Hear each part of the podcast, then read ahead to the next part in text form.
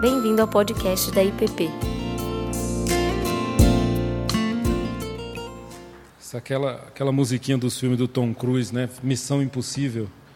Falar sete capítulos de Eclesiastes em 30 minutos. Mas vamos lá.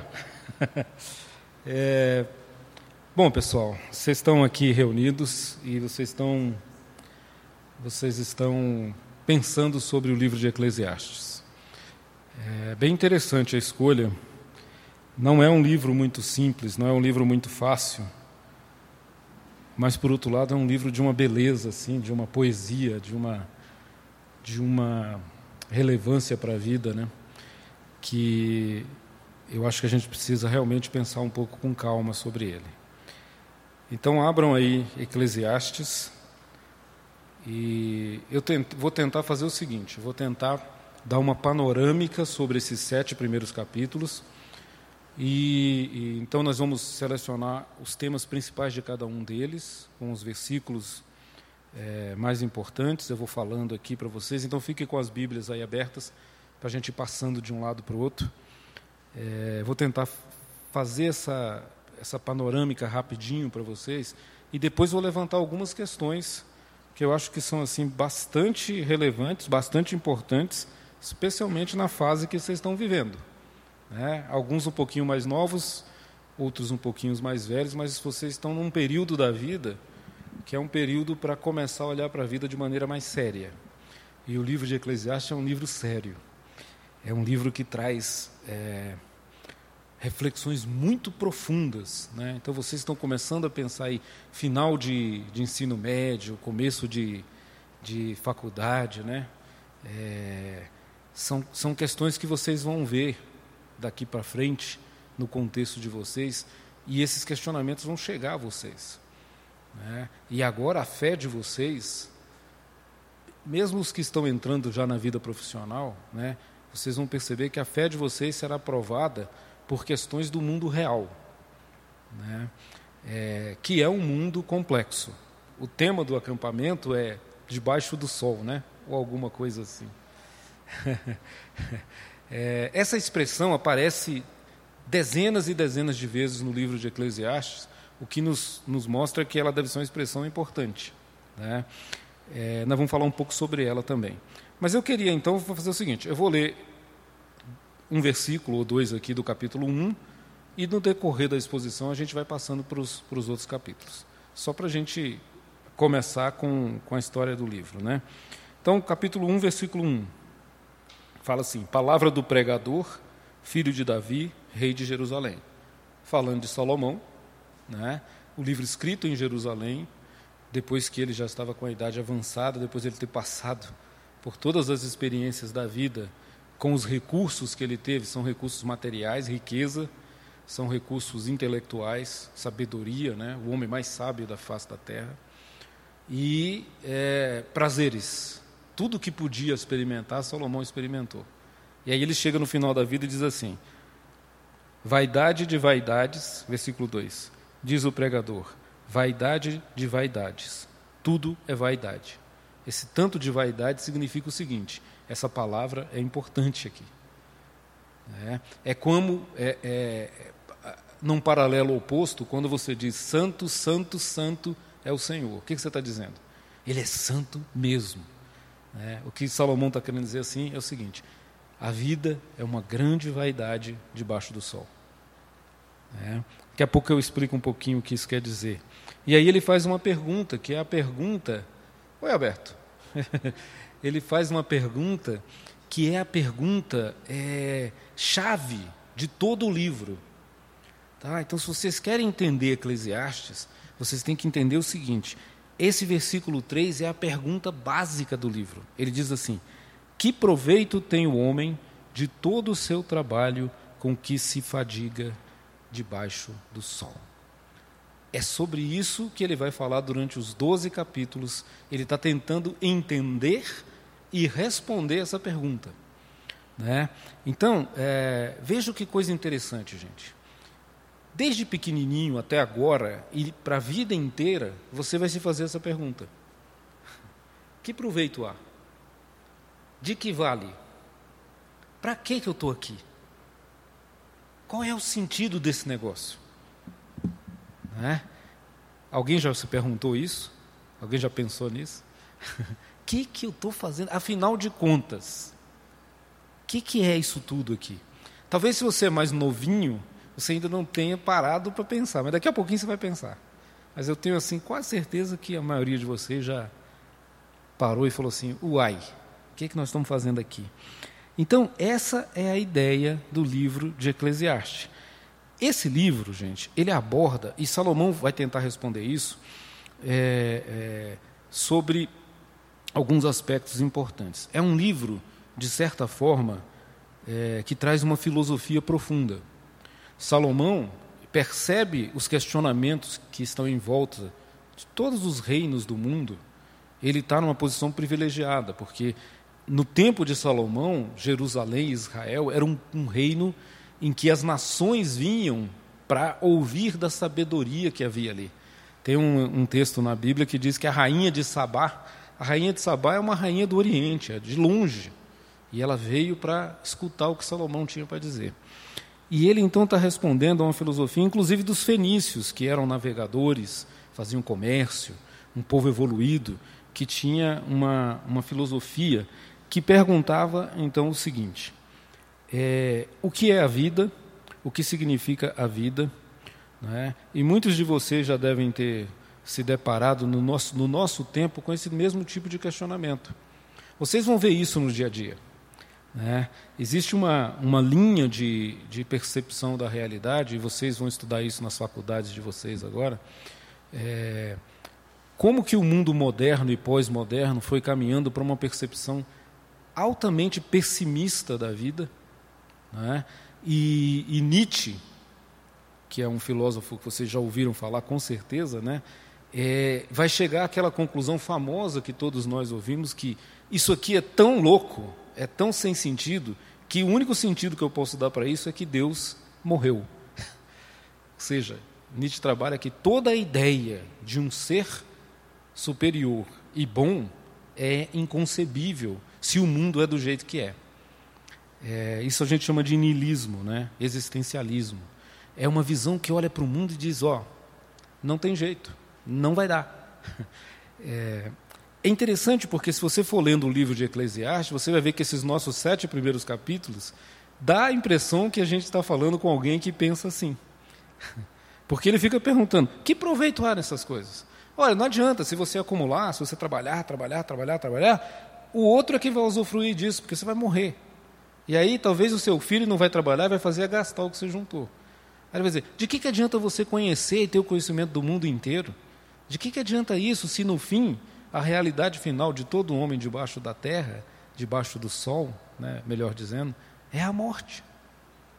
E ele vai descrevendo isso, mas o que o pregador, pregador é o que esse nome Eclesiastes quer dizer, né? é, é o rei que fala, é o rei que ensina, professor, pregador, expositor. Né? É, o que ele está querendo demonstrar, e ele parte de uma lógica muito interessante. Né? E isso vale para vocês na vida de vocês. Né? Quando vocês forem é, discutir a questão da fé de vocês, é importante que vocês tenham consciência da realidade. Não fica falando de um mundo de fantasias ou de um mundo que escapa da realidade da vida. Conheçam a realidade, entendam a realidade. E depois, sim, vocês aplicam o que Deus tem a dizer para essa realidade. É isso que ele faz. Por isso, ele constrói, nos sete primeiros capítulos, até o oitavo, mais ou menos, é, essa visão realista da vida. Tá? É, eu disse para vocês: vocês estão crescendo, vocês estão se tornando gente grande. E vocês precisam olhar para o mundo com os pés no chão com realidade na perspectiva de vocês. Né? É isso que o pregador está falando. Mas o que ele trabalha, e nós vamos ver isso, hoje eu vou. Veja, eu não posso. eu não posso pular a minha parte e entregar o que o Miranda vai falar para vocês segunda-feira. Essa é a dificuldade. Mas eu também não vou deixar vocês na mão só com a visão pessimista.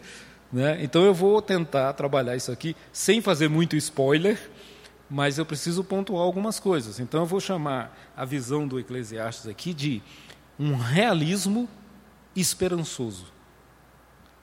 Tá?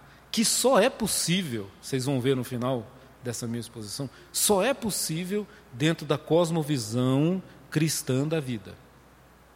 Não é possível ser realista e não ser cristão. Ou ser realista, otimista sem ser cristão. Se você não considera a narrativa, quando eu digo cosmovisão, para vocês entenderem, cosmovisão é a minha forma de olhar o mundo. É, é, é o exemplo do óculos. Né? Esse óculos tem lentes que me fazem enxergar melhor vocês. Se eu tiro aqui, vocês ficam bem embaçados. Se eu coloco, vocês ficam claros. Né?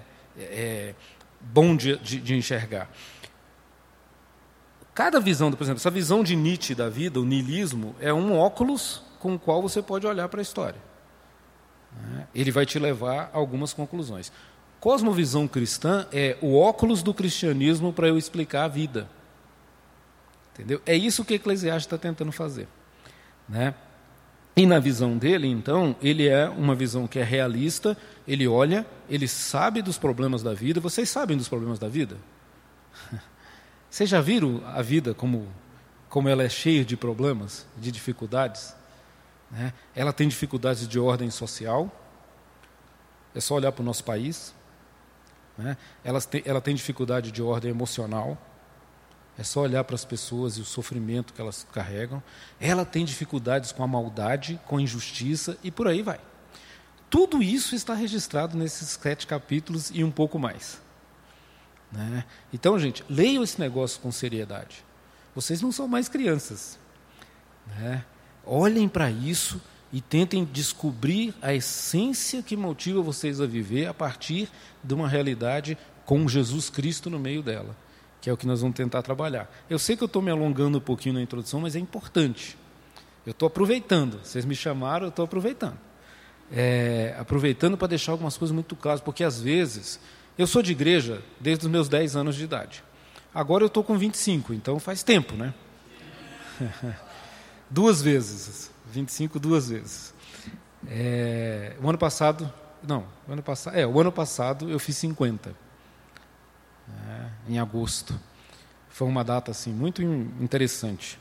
Mas, assim, então tem 40 anos que eu estou nesse negócio. Eu, com as minhas pernas, porque antes eu era levado pelos meus pais, né, ou coisas assim. Mas, assim, eu escolhi estar aqui, nesse contexto da igreja e da fé cristã, desde os meus 10 anos, conscientemente e tal. E eu já vi muita coisa. E já vi muito é, um ensinamento que tenta nos tirar da realidade e nos fazer ser pessoas alienadas. Entendeu? Que ficam dizendo assim: ah, se Deus quiser, ah, foi Deus que quis. Entendeu? Isso tudo é uma verdade grande, mas não pode ser uma válvula de escape. Deus quer, Deus quis, porque Deus, segundo Eclesiastes, é três coisas. É, é, o, o Eclesiastes apresenta Deus para a gente em três perspectivas. Ele é o Criador. Esse conceito é fundamental para o cristianismo. Se você tirar a ideia de um Deus criador do cristianismo, cai tudo por água abaixo. E às vezes, se não. Eu, por exemplo, passei anos sem ouvir falar nisso. Era tudo uma conversa de usos, de costume, pode isso, não pode aquilo, não pode aquilo, não pode aquilo outro, e ninguém ia para o ponto e dizer o seguinte: olha, Deus é o Criador. Então, eu estou dizendo para vocês hoje, eu vou falar isso várias vezes. A segunda coisa, Deus é soberano.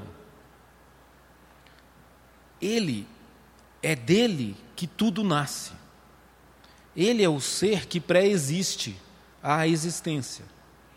Entendeu? E a Bíblia diz que pela sua palavra ele faz tudo o que há vir a ser. Isso é soberania. Mas há um conceito interessante, deturpado, que a gente muitas vezes ouve, que é assim: soberania é diferente de tirania. Soberania é aquele que tem todo o poder e o exerce com amor para o bem do outro. E, em fidelidade, à sua própria ética e ao seu próprio caráter. Deus não tem limitações? Tem, sabe qual? O caráter dele. O caráter dele que é bom. Esse é outro conceito. E a terceira é que Deus é de onde emana toda a sabedoria.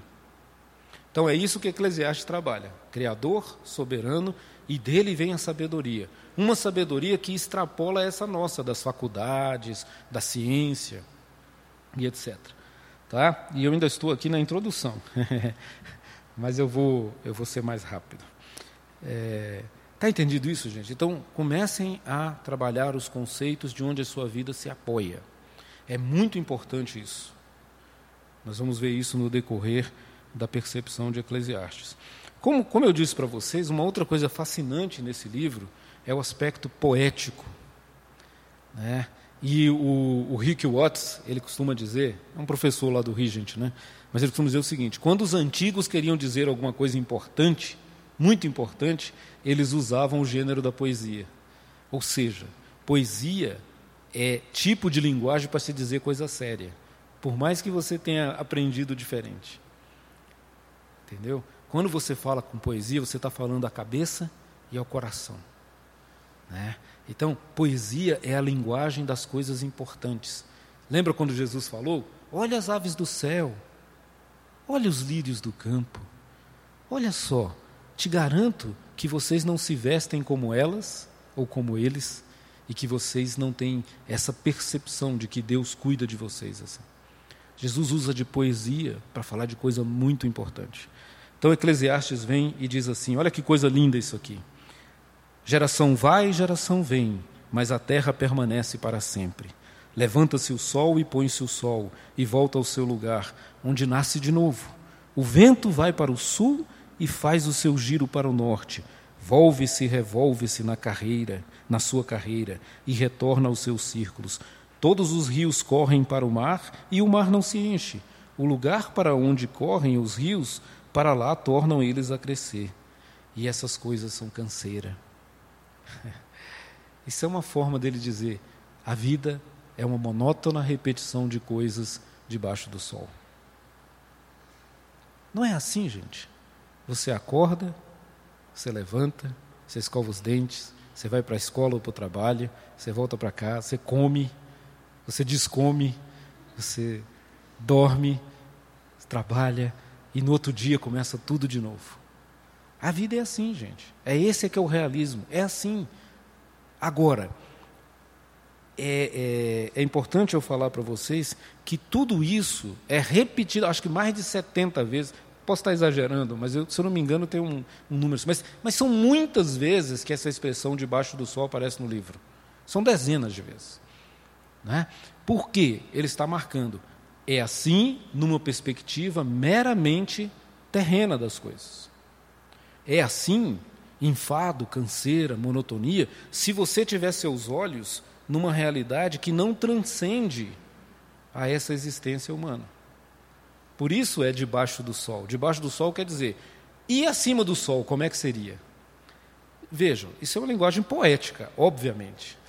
Né? Está falando de uma realidade material. Nós vamos conversar um pouco mais sobre isso. Então, capítulo 1 e 2 de Eclesiastes vai apresentar a vida como uma ilusão. Vaidade das vaidades, tudo é vaidade. Essa palavra no original significa algo como fumaça. Como vapor. Sabe aquele vapor do palco, quando a cantora entra e sai aquele vaporzinho?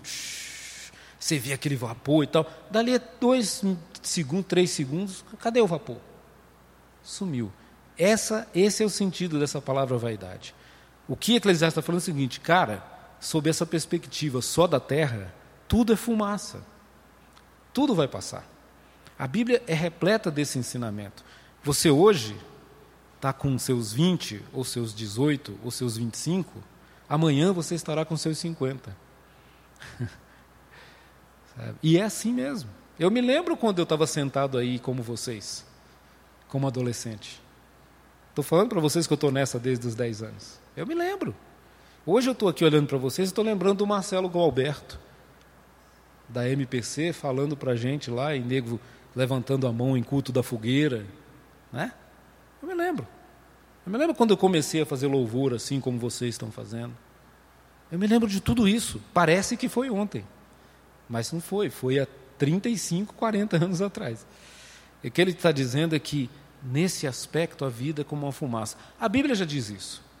O homem é como a erva, é como a erva do campo, que hoje está vivo, florescendo, verde, e amanhã seca, murcha, acaba. Eu lembro, e vocês se vocês não sabem, saberão agora, né? Eu sou um fã incondicional do Tolkien. Eu, eu, eu assim sou um fã da percepção que ele tem da vida. Então eu sou um fã do Senhor dos Anéis, dessas histórias, né? Mas eu lembro que não sei se vocês são, mas quem é, vai, os nerds aqui vão saber, né? O, o, o Aragorn tem um problema, porque a namorada dele é uma elfa que é imortal. e aí ele fica, ele, ele fica com uma situação meio complicada. Né? Mas eu lembro de uma cena em que o outro elfo, o pai dela, vai convencê-la de que, ó, cara, não vale a pena você se, se enrolar com um mortal. Não vale a pena, sabe por quê? E ele começa a contar a história. Ele diz assim: olha, ela era, ela era uma, uma figura imortal, eterna, né? E o pai dela também. Então ele dizia assim: olha, essa cena no filme é muito bonita. Ele começa a descrever assim: vocês vão viver um amor maravilhoso, vai ser bacana sei lá, 20, 30, 40 anos né, de, de romance, de amor. Vai ser lindo. Só que o tempo passa. E você vai continuar sendo quem você é e ele vai envelhecer. E um dia ele vai morrer. E ele vai virar, aí aparece lá um túmulo de um rei, né? Ele vai virar um túmulo de um rei. E você vai vir chorar no túmulo dele todos os dias. E só que não vai parar aí, porque o tempo vai passar. E o túmulo dele vai desaparecer. E a terra vai mudar. E você ficará sozinha chorando pela eternidade. Esse é o conflito humano, gente. O nosso tempo aqui é limitado. É disso que Eclesiastes está falando. Tudo passa. Mas calma, não se desespere ainda. Mas tudo é ilusão. São ilusões que, que é o seguinte: olha, veja aí, capítulo 1, 17 o vazio da sabedoria. Vejam que interessante a frase dele, capítulo 1, 17. Apliquei o coração a conhecer a sabedoria e a saber que o que é loucura e o que é estultícia, e vim a saber que também isso é correr atrás do vento. A sabedoria é boa, ótimo. É bom saber, ótimo. Mas isso também é correr atrás de vento. É vazio. O vazio das posses, 2,8. Vejam aí. Amontoei também para mim prata e ouro e tesouros de reis e de províncias. Provi-me de cantores e cantoras e das delícias dos filhos dos homens, mulheres e mulheres, e tal, engrandeci, etc. E ele continua, continua, continua, e depois ele diz assim: E eis que tudo era vaidade, versículo 11. Considerei todas as obras que fizeram as minhas mãos, como também o trabalho que eu com fadigas havia feito, e eis que tudo era vaidade, correr atrás do vento, e nenhum proveito há debaixo do sol. Então é vazia a sabedoria, são vazias as posses, vazios os prazeres, eu já li aqui o 10, não é? No capítulo 2 ele faz uma grande comparação entre a sabedoria e a tolice, a sabedoria e a estultice, essa, essa tolice de fazer as coisas por impulso, de não pensar. E ele vai fazendo uma valoração dessas coisas e ele diz assim: realmente a sabedoria é melhor do que a burrice. A sabedoria é melhor do que a loucura. Mas o fim dos dois será o mesmo. Então o sábio vai ser simplesmente saber melhor que vai terminar. E isso tudo é correr atrás do vento. O vazio do trabalho, né, de que vale trabalhar tanta coisa. Então, é, tudo é ilusão. Nos capítulos 1 e 2, ele está dizendo o seguinte: o homem busca satisfação. Satisfação. Agostinho, né, o santo Agostinho, ele dizia que no coração do homem tem um vazio que só pode ser preenchido por Deus.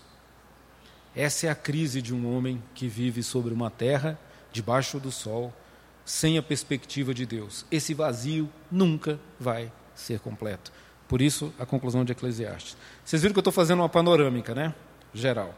É, não quero, assim, cansar vocês muito, não. Aí nós chegamos no capítulo 3, que talvez seja uma. Como disse para vocês, esse é um livro muito bonito. Talvez seja uma das poesias mais lindas da Bíblia. Né?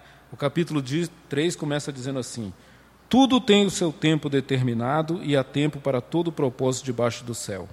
Há tempo de nascer, tempo de morrer, tempo de plantar, tempo de arrancar o que se plantou, tempo de matar e tempo de curar, tempo de derribar e tempo de edificar, tempo de chorar e tempo de rir, tempo de prantear, tempo de saltar de alegria. E ele continua dizendo: tempo de amar e tempo de aborrecer, tempo de guerra e tempo de paz. Nesse capítulo, o pregador ele vai fazer uma análise para a gente sobre o tempo.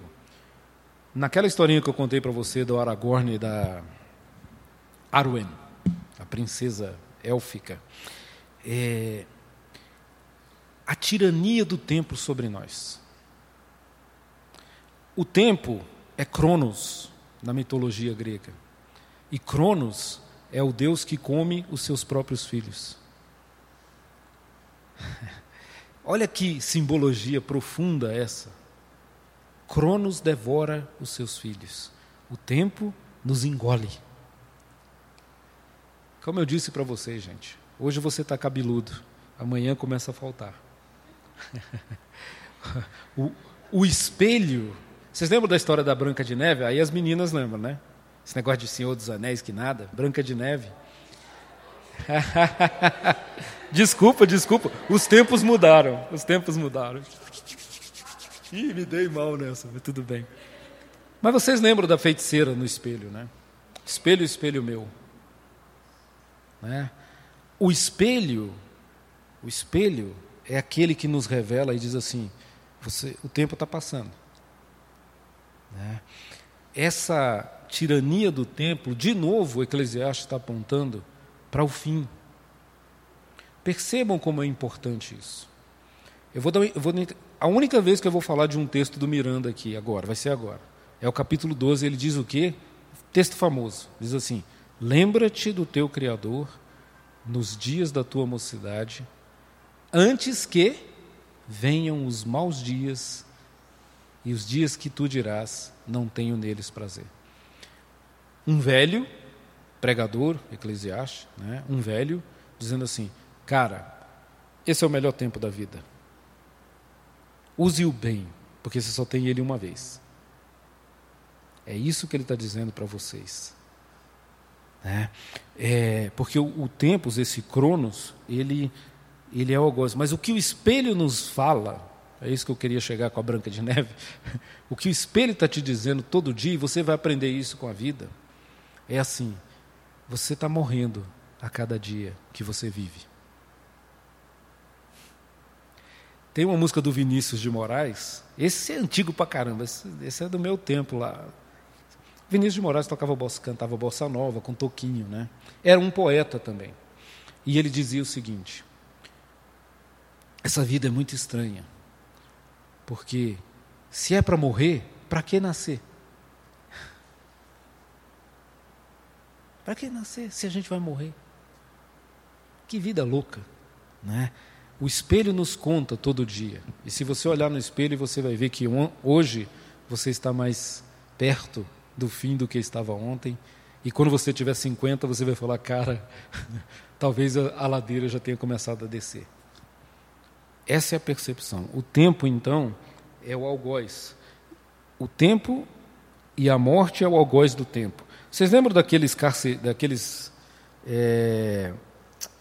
Como é o nome daquele cara que, que, que cortava a cabeça? Não é carcereiro, é o carrasco, exatamente.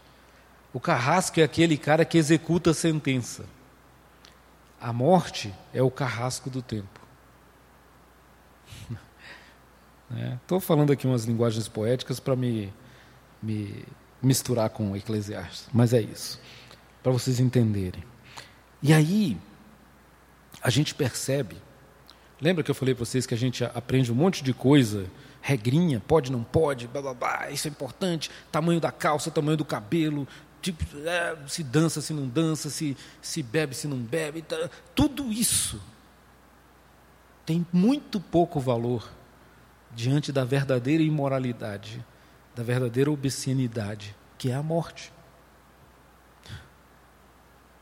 Isso é o problema do ser humano. Há dois episódios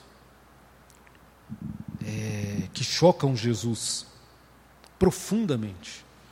quando eu estava escrevendo esse meu segundo livro, que é sobre a ressurreição, eu dei uma estudada nesses temas, nesses dois episódios, e eles são emocionantes. Quem quiser saber mais, leia o livro depois. Mas assim, são dois episódios, vou, vou contar para vocês, vou dar um spoilerzinho aqui. Não vou entrar nos detalhes, mas assim. Um é um encontro de Jesus com uma viúva que tinha acabado de perder o filho. Chama-se o episódio na Bíblia, o, o filho da viúva de Naim. Jesus se depara com o enterro desse rapaz. Ele vem caminhando com os seus discípulos e o enterro vem vindo em outra direção. Então esses duas, esses dois grupos se encontram na porta da cidade de Naim. O nome da cidade é Naim. A Bíblia nos conta que isso afeta Jesus tão profundamente que dá cólica. Ele tem dor de estômago. Quando a Bíblia diz assim, e moveu-se no seu íntimo, é isso, a palavra quer dizer isso, cólicas, dor na barriga, dor na boca. Sabe aquela dor que você sente quando você está muito nervoso ou alguma coisa está te assustando? Dói aqui, você fala, ai. Né? E a Bíblia diz que Jesus é esse tipo de reação que Jesus Cristo tem diante da morte. Coisa semelhante acontece quando ele está com Marta e Maria, irmãs de Lázaro, e ele pergunta: onde o puseram? Lázaro morreu há quatro dias. E aí Marta e Maria dizem assim: vem com a gente que nós vamos mostrar. A Bíblia nos diz que o estômago de Jesus se embola, que ele se fica rígido e que ele solta um brado e diz: Ah! Não! Não foi para isso. Não é para isso. Mas Eclesiastes nos diz que isso é uma realidade. Então eu quero dizer para vocês assim: quando vocês olharem para a vida de vocês, os desafios, as lutas, os medos, os temores, as dificuldades, as alegrias, as conquistas, as vitórias, lembre-se de uma coisa: tudo isso faz parte de um dom chamado vida que Deus te deu. Seja grato por essas coisas. E entenda que Deus, eu vou falar Deus vocês entendam, Jesus, Pai, Filho e Espírito Santo. Toda a trindade. Ama. Se importa. Cuida para que a vida seja a última verdade sobre a terra. O que Eclesiastes vai nos estar nos mostrando é o seguinte: se vocês se revoltam com a morte, vocês não estão sozinhos, vocês estão com Jesus. Ele não gosta dessa história. Tá bom? E de morte, morte é só o símbolo de tudo de ruim que há sobre a terra. Da maldade, da injustiça, dessas coisas horrorosas que a gente vê no nosso noticiário, da violência. É? Da violência contra a mulher, da violência contra o pobre, da violência contra a raça é? Essas coisas que se olha e diz assim, isso não está certo. Da injustiça, dos poderosos cada vez mais ricos e os pobres cada vez mais pobres. Tudo isso é agente da morte sobre o nosso mundo. Tá bom? Então, o que Eclesiastes está dizendo é o seguinte: a vida é dura, ela é injusta. De novo, para a gente não ficar muito tempo, no capítulo 3,16 ele fala disso. Ó. Engraçado que João 3,16 diz que Deus amou o mundo de tal maneira. Eclesiastes 3,16 diz o quê? Deixa eu ver aqui se eu estou no 3. Tô. Diz assim: Vi ainda debaixo do sol que no lugar do juízo reinava a maldade, e no lugar da justiça a maldade ainda. Então disse comigo: Deus julgará o justo e o perverso, pois há tempo e propósito para toda obra. Aqui ele dá uma, ele dá uma pista ele diz assim, cara, Deus está vendo tudo isso. O que você precisa é colocar os óculos de Deus para olhar para a história. Eu lembro que na minha juventude tinha um cara chamado Antônio Carlos Magalhães. Era um político, ACM. Esse cara, eu não vou dizer que ele era o cão, porque não pode aqui, né?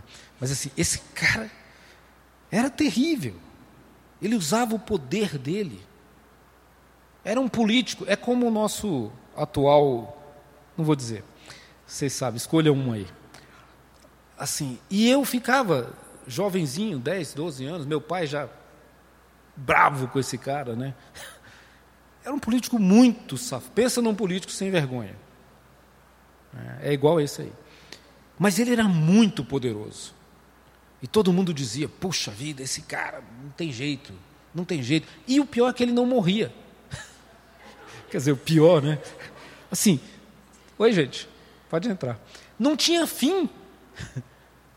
E eu ficava, e passava-se anos e anos, e eleição e eleição, e o cara estava lá. Mais ou menos como o Sarney, né? Não morre. Não acaba. E eu ficava pensando na minha juventude, meu Deus, é muita injustiça. Por que, Senhor? Ah, quando eu comecei a entender melhor as coisas, por que, Senhor? Por que, que isso não, não tem jeito? Para minha surpresa, tinha dois caras que eu achava que nunca ia morrer. Era o ACM e o Roberto Marinho, que era o dono da Rede Globo. Os caras não morrem, os caras... Mas para minha surpresa, num dia até próximo um do outro, sai a notícia: morreu. E já se vão muitos anos. Todo o poder, toda. acabou. Está debaixo da terra. É dessas coisas que Eclesiastes está falando, gente. Nós não temos noção. O nosso propósito nesse mundo é viver a vida que Deus nos deu, como Deus viveria. E o resto, Ele cuida. E outra coisa que eu queria dizer para vocês hoje. Eu aprendi também com o Rick. Ele diz o seguinte: Eu sei que às vezes parece ingênuo dizer o que Gonzaguinha dizia. Alguém conhece Gonzaguinha aqui? É outro cantor. Mas a música dele vocês conhecem. É bonita, é bonita e é bonita. E a vida, ela é o que é. Diga lá, meu irmão. Ela é a batida de um coração. Ela é uma grande ilusão. Há quem fale que a vida da gente é um nada no mundo.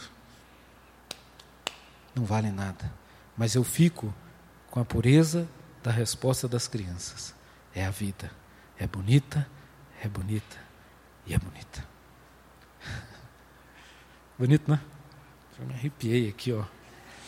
É, pode parecer ingênuo, mas o Rick Watts diz o seguinte: não use como padrão para aquilo que Deus fez a maldade que há no mundo. Use a bondade do Criador e você vai começar a ver o mundo de outro jeito. Não é se alienar. Estou dizendo para vocês desde o começo: pé no chão. A vida real é dura. Mas isso não é o fim. E Deus nos coloca com um propósito. O Gandalf fala para o Frodo. Né? A gente pode não discernir os tempos e os propósitos, tudo o que nos é dado é viver a nossa vida da melhor forma possível. Ah, gente, é isso que Eclesiastes está falando. Cara, vocês têm, como cristãos, a melhor resposta. Não é a melhor, é a única resposta. Acreditem nela. Entendeu? Isso é viver com fé.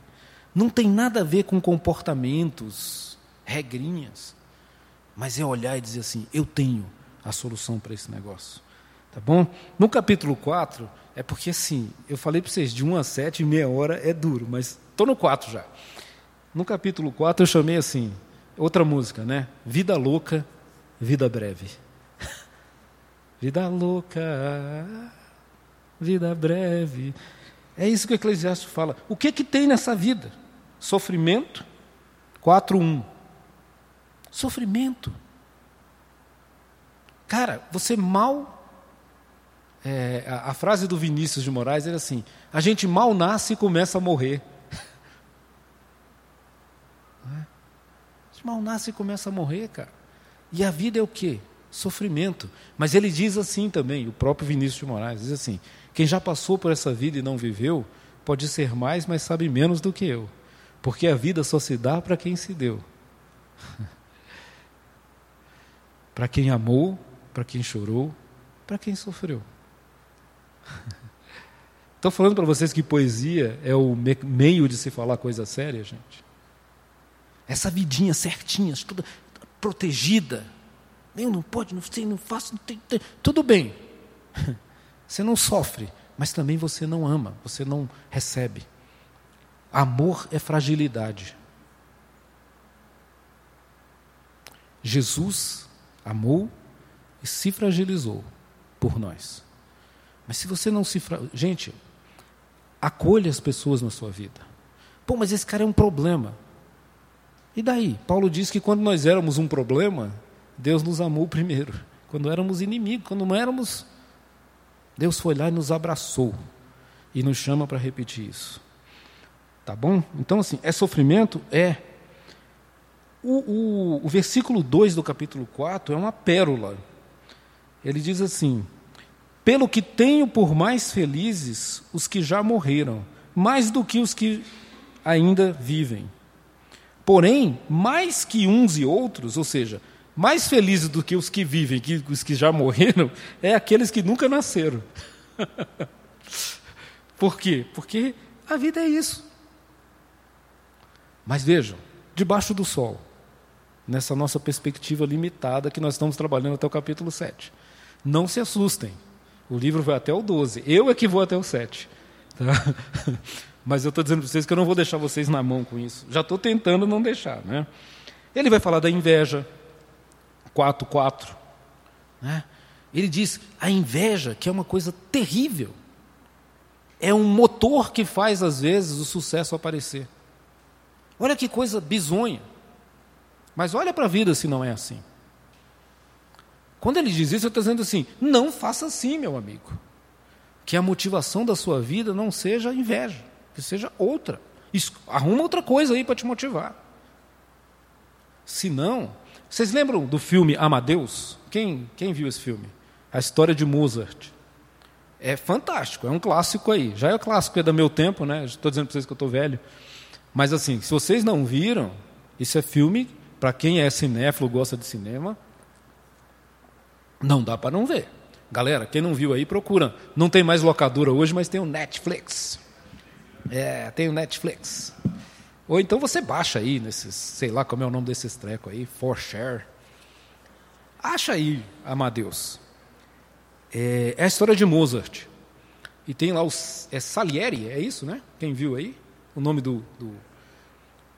que é o opositor dele. E essa história desses dois caras mostra como a inveja destrói a vida desse cara. A inveja escraviza. Tá bom? Fica a dica. Porque eu queria pular para o 4.8, que ele vai falar de uma outra realidade profunda. Então, sofrimento, inveja, né? a solidão. Veja como Eclesiastes está falando da vida, gente. Quem é que já sentiu solidão aqui? Você sabe? Está todo mundo aí, mas no meu coração. Cara, está faltando alguma coisa. Tenha calma. A sua companhia é o Senhor. Maria Madalena chorava na beira do túmulo. Chorava, chorava, chorava. E um anjo, um ser estranho, alguém, um homem, diz assim: Por que choras, mulher? Ela diz: Ah, levaram meu Senhor. Isso era no domingo da ressurreição e ela não via. Ela não percebia que quem estava ali na frente dela não era um jardineiro qualquer, mas era o jardineiro que criou o jardim da existência. O autor da vida. Ele diz: Não chore mais, Maria. E quando você ouve o seu nome na boca desse Senhor, Criador, soberano e fonte de toda a sabedoria, a solidão vai embora. A solidão é uma realidade do homem da, da humanidade, mas ela só é preenchida por um Deus que diz o teu nome. Você já ouviu essa conversa? Você já ouviu essa voz te chamando? Acho que sim. Escute atentamente.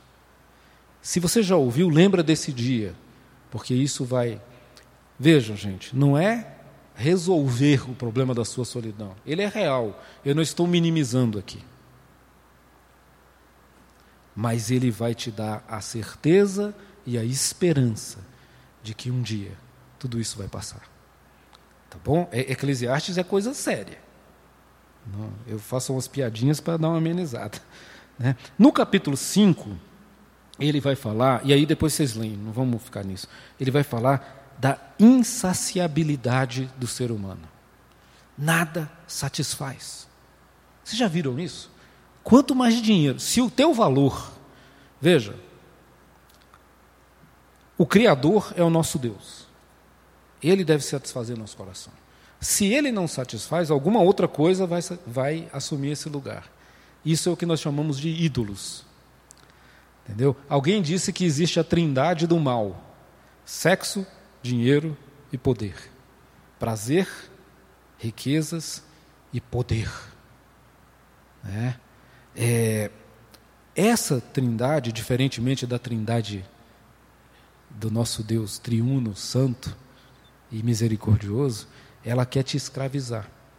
Então ela diz o seguinte: se, você, se, se dessa trindade você se inclina para o dinheiro, quanto mais dinheiro você tiver, mais você vai querer e você vai se tornar um escravo desse desejo. Eu sempre me lembro do Gedel, quando eu falo disso. É. O cara estava em prisão domiciliar. Ele já tinha sido pego. Isso foi o ano passado, tá, gente? Eu não estou indo lá atrás, não. Ele tinha um apartamento com 50 milhões de reais. Ele ia nesse apartamento sabendo que ele era um condenado à justiça, vigiado. Ele ia porque ele não conseguia ficar longe de Mamon. Ele tinha que mexer nas notinhas. Os caras acharam a impressão digital dele nas notas. Vocês já imaginaram o que é isso? Aí a gente pensa: caramba, safado. Esse cara, no fundo, ele é um pobre, coitado, escravo da sua própria ganância. Entendeu? Os ídolos nos aprisionam. Sexo. Começa a usar as pessoas como coisa.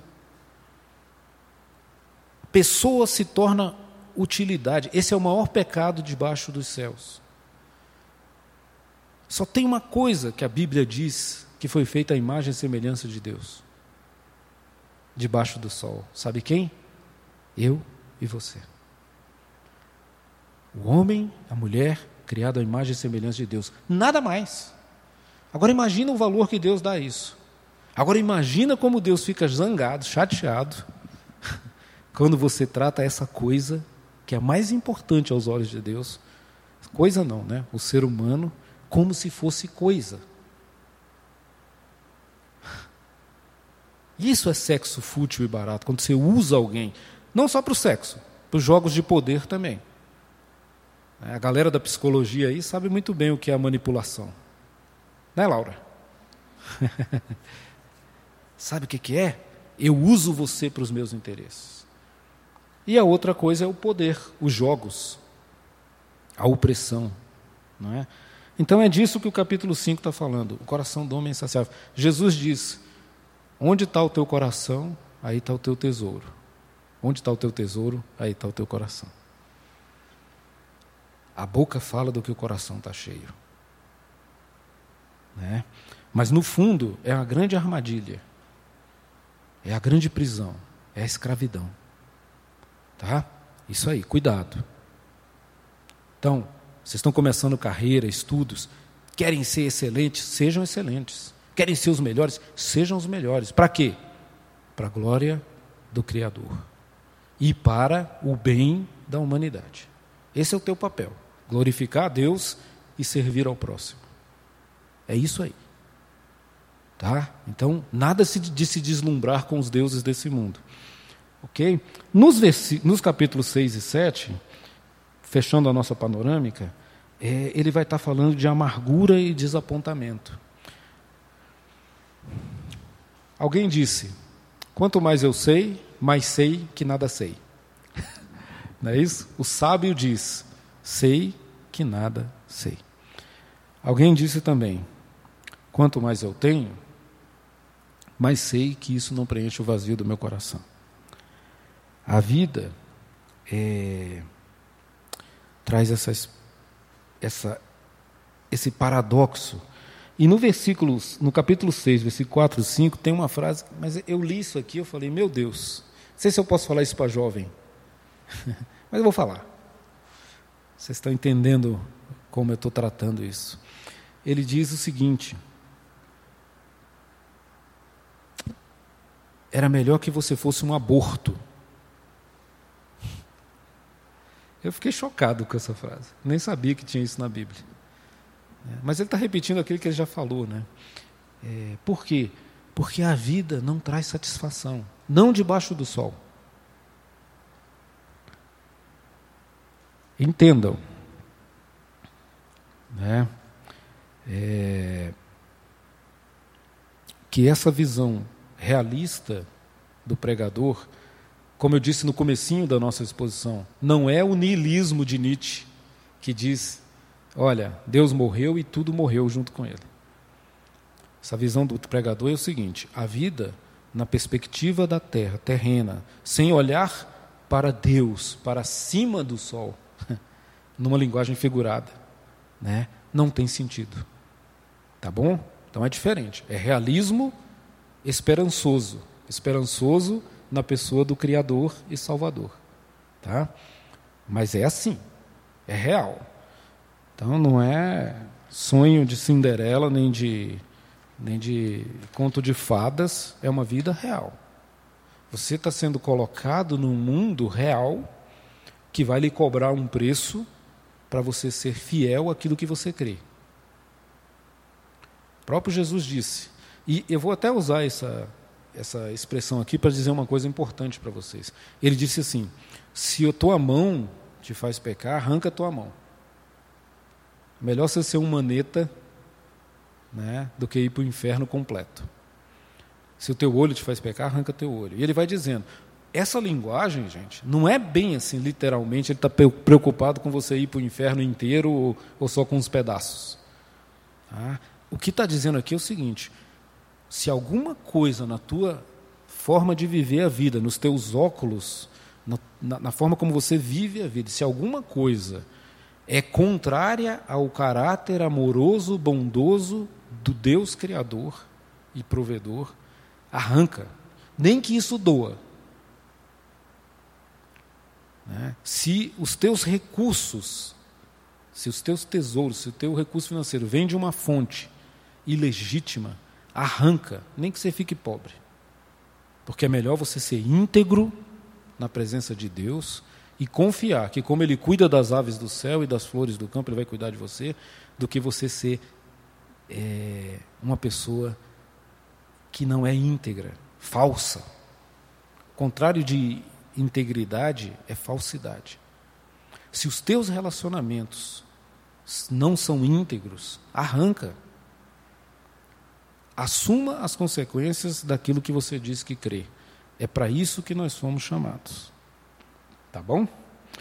Então, esse é o resumo, e agora eu queria concluir com vocês é que diante desse quadro, é, é as perguntas que eu acho importante para vocês levarem para casa, para a vida. Olha, gente, muito disso que eu estou dizendo para vocês hoje eu aprendi nos meus 16. Claro, que dos 16 aos 50 você amadurece as ideias. Mas os conceitos importantes da vida é agora que você vai levar. Então se apeguem a essas coisas, elas são importantes. Tá? Então, diante desse quadro, há algumas coisas que a gente precisa entender. Primeiro, debaixo do sol, como eu tenho repetido para vocês, é a limitação desta dimensão, dessa dimensão daquilo que a Bíblia chama do mundo, do tempo, da nosso século, da nossa realidade. É disso que ele está falando. Então, é a limitação dessa dimensão, é a beleza perdida desta dimensão. O mundo é lindo, como eu cantei agora para vocês, né? assim, meio que num delírio. É bonito, é bonito, é bonito. É bonito, mas é feio também. A natureza é linda, é linda, mas também os predadores são terríveis. Então, não, não nos iludamos com essas coisas. Nós vivemos num mundo pós-queda. O mundo está desorganizado. E ele clama, diz Romanos 8, clama por redenção. Redenção é o quê? Resgate. E há uma promessa que Deus vai resolver essas coisas. Então, há uma beleza perdida, embora ainda haja resquícios da beleza do Criador. E eu peço para vocês imaginarem com esperança. Imagina se hoje você se deslumbra com um pôr de sol, se você se deslumbra com uma floresta e com uma montanha, imagina quando o problema do pecado estiver definitivamente resolvido. Como vai ser? O que é a beleza? Né? Então, assim, e, e, então o que nós temos é que essa dimensão debaixo do sol, entendam isso, gente, essa dimensão debaixo do sol que a Eclesiastes fala, será redimida quando o Senhor Jesus voltar. Já está em processo, já está acontecendo, e melhor, já está garantido. Vocês já sabem o fim da história. Né? Tem uma música do Beto Guedes que diz: Nós já sabemos a lição, sabemos de cor, só nos resta viver. Nós já sabemos. Viva de acordo com isso. Se você fosse viajar para a França e tivesse a oportunidade de aprender os costumes da França, a língua da França, você ia se preparar, porque aí quando você chegasse lá, você viver como um local. Então viva assim no reino. O reino está chegando. Aprenda a ser um cidadão do reino. E viva agora as realidades do futuro. Mas faça isso de duas formas: pé no chão e coração no céu. pé no chão, na realidade da vida, sabendo das, dura, das durezas, das lutas, inclusive para você ser misericordioso com as lutas dos outros. Pelo amor de Deus, não seja santarrão e diga eu não me misturo. Não faça isso. Seja santo e se misture, como Jesus era santo e se misturava. Abrace, acolha, ouça, entenda, viva, ajude. Né? Eu estava vendo um vídeo agora há pouco de um velhinho de 95 anos. Você já viu esse vídeo? Ele deve estar rolando por aí. Mas que dizem assim: é, qual é o segredo? 95 anos. O velhinho toca sanfona e tal, dá palestras, e feliz da vida. E aí perguntam para ele: qual é o segredo da felicidade? Ele diz assim: é simples. O segredo da felicidade é fazer os outros felizes. Toda vez que você faz alguém feliz, você é feliz. Isso é algo que não é o velhinho que está dizendo, é Jesus que dizia. tá? É, então, pé no chão, cabeça no céu. Planeje a sua vida. Tenha propósitos. Não viva a vida como o Eclesiastes diz, um dia é como, ele fala assim, é bonito isso, ele diz assim: o sol nasce, sobe, desce e volta, só para no outro dia nascer de novo, subir, descer. O rio corre para o mar, mas quando chega lá a água sobe e desce de novo. É uma monotonia. Não viva assim. Entendeu? Viva entendendo o propósito dessas coisas. O sol nasce e sobe para nos dar vida, para nos dar vitamina D, para nos dar a possibilidade de existência nessa terrinha que Deus nos deu. As águas correm para banhar a terra com vida, e a misericórdia do Senhor é chamada de chuva, que cai sobre justos e injustos. Entendeu? Assim, você pode olhar para a vida como uma monotonia, bored, ah, como adolescente que viaja e diz para o pai: Ah, que chato, que chato, e perde a praia. É tá chato, meu filho vai tomar um banho no mar. O Lucas não fazia isso, não, tá? É, mas assim, gente, cuidado com os óculos que você põe para olhar a vida. Olhe para a vida com esse olhar de que Deus é bom e tudo o que Ele faz é bom para nós. Né? Tenha um propósito, busque realizações. Só não deixe que o propósito e a realização seja o Senhor da sua vida. Outra musiquinha que rola aí da galera, né? É bom ter dinheiro para dizer a ele, pelo menos uma vez, quem é mesmo o dono de quem. Não é isso? Ter dinheiro não é problema. O problema é o dinheiro ter você. Então, tenha propósito. Procure sucesso profissional, seja ótimo. Quanto melhor você for, melhor você servirá aos outros. Né? E outra, gente, não vive a vida assim. Ah, deixa a vida me levar, a vida leva eu. Conversa mole. Isso é papo furado. Entendeu? Não, você é o Senhor que dirige a sua vida debaixo da soberania do seu Senhor, que é o nosso Deus. Entendeu? Deus nos chama para liberdade, e liberdade é responsabilidade. Responsabilidade. Então tenha projetos, tenha sonhos, pense grande, mas não se deixe dominar por essas coisas. E não se torne arrogante jamais. Sempre sabendo que o Senhor dá, é o Senhor quem dá. Certo? Porque senão a gente vira uns alienados. Não é isso. Não é isso. Né? Planejamento, realização e propósito vão dizer o que você é, a sua essência. Tá? Então, é, conselhos do tio, né? Assim, façam isso. Né? Eclesiastes fala entre os seis e os sete, cinco, seis, sete, ele dá uma série de conselhos. Ela até citou no louvor um deles, né? Assim, melhor é que sejam dois do que um, porque tem melhor paga desse sofrimento todo. Então busquem relacionamentos, construam famílias, pensem nisso de maneira séria, mas sem desespero. Porque, na verdade, o desespero é que leva a relacionamentos ruins. Vai com calma, mas pensa nessas coisas, projeta essas coisas. Uma pessoa que seja de Deus como você é. Uma pessoa que pense que vai caminhar junto com você. Essas coisas são importantes. Então, não leve isso levianamente, mas não fique amargurado com essas coisas. Entendeu? Equilíbrio nessas coisas. Mas assim, ele diz por quê? Porque o cordão de três cobras, três dobras, não se quebra facilmente. O que ele está dizendo? Num relacionamento é um, dois e três é o Senhor que amarra esse negócio. Por isso, três dobras. Né?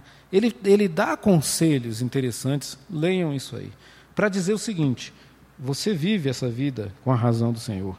Eu sei que eu já falei muito mais de meia hora, então vou encerrar aqui, mas eu queria dizer para vocês que é, para que vocês não fiquem angustiados até segunda-feira, quando Miranda vai falar do capítulo 12, eu vou fechar para vocês dentro da minha praia, mas queria que vocês abrissem aí 3, 11. Para vocês verem como o Eclesiastes está sendo é, realista, mas ele não está olhando para a realidade debaixo do sol apenas. Né? ele diz assim: Tudo fez Deus formoso no seu devido tempo. Também pôs a eternidade no coração do homem, sem que este possa descobrir as obras que Deus fez desde o princípio até o fim. A eternidade está no coração, mas tudo que ele fez, ele fez formoso e no seu devido tempo dará o seu fruto. Tá? Sobre a ideia do debaixo do sol, eu queria dizer uma coisa para vocês. Há uma percepção equivocada sobre essas coisas. Tudo o que Deus fez é bom. O que pode nos levar a concluir que tudo o que você vê, tudo o que você toca, a matéria, o real, é bom. Está contaminado pela queda? Tá, como tudo está. Mas é essencialmente bom. Por isso é que Romanos nos promete que um dia tudo isso, e não apenas nós, seres humanos, mas toda a criação, o cosmos, será resgatado pelo Senhor. Viva isso assim. Debaixo do sol não tem que ser necessariamente ruim, ainda que nós não sejamos ingênuos. Debaixo do sol é dádiva do Senhor para a nossa vida, porque tudo Ele fez formoso para nós. Beleza? Tá bom? Porque senão eu vou começar a falar a parte do Miranda. Vamos orar então, gente?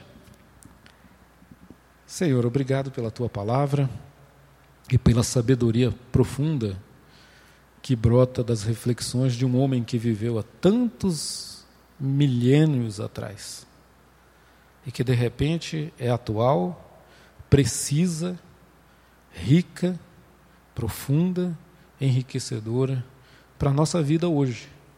Ensina, Senhor, esse esses jovens, essa turma aqui, a olhar para o Senhor como bom Criador, a confiar que o Senhor está cuidando da vida deles e a fazer diferença nessa terra pelo serviço, pelo amor, pelo cuidado para com o próximo.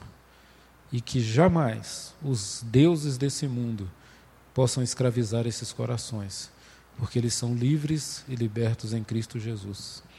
É isso que eu peço nessa noite. Muito obrigado. Amém. Você acabou de ouvir o podcast da IPP. Para saber mais, acesse nossa página em www.ippdf.com.br.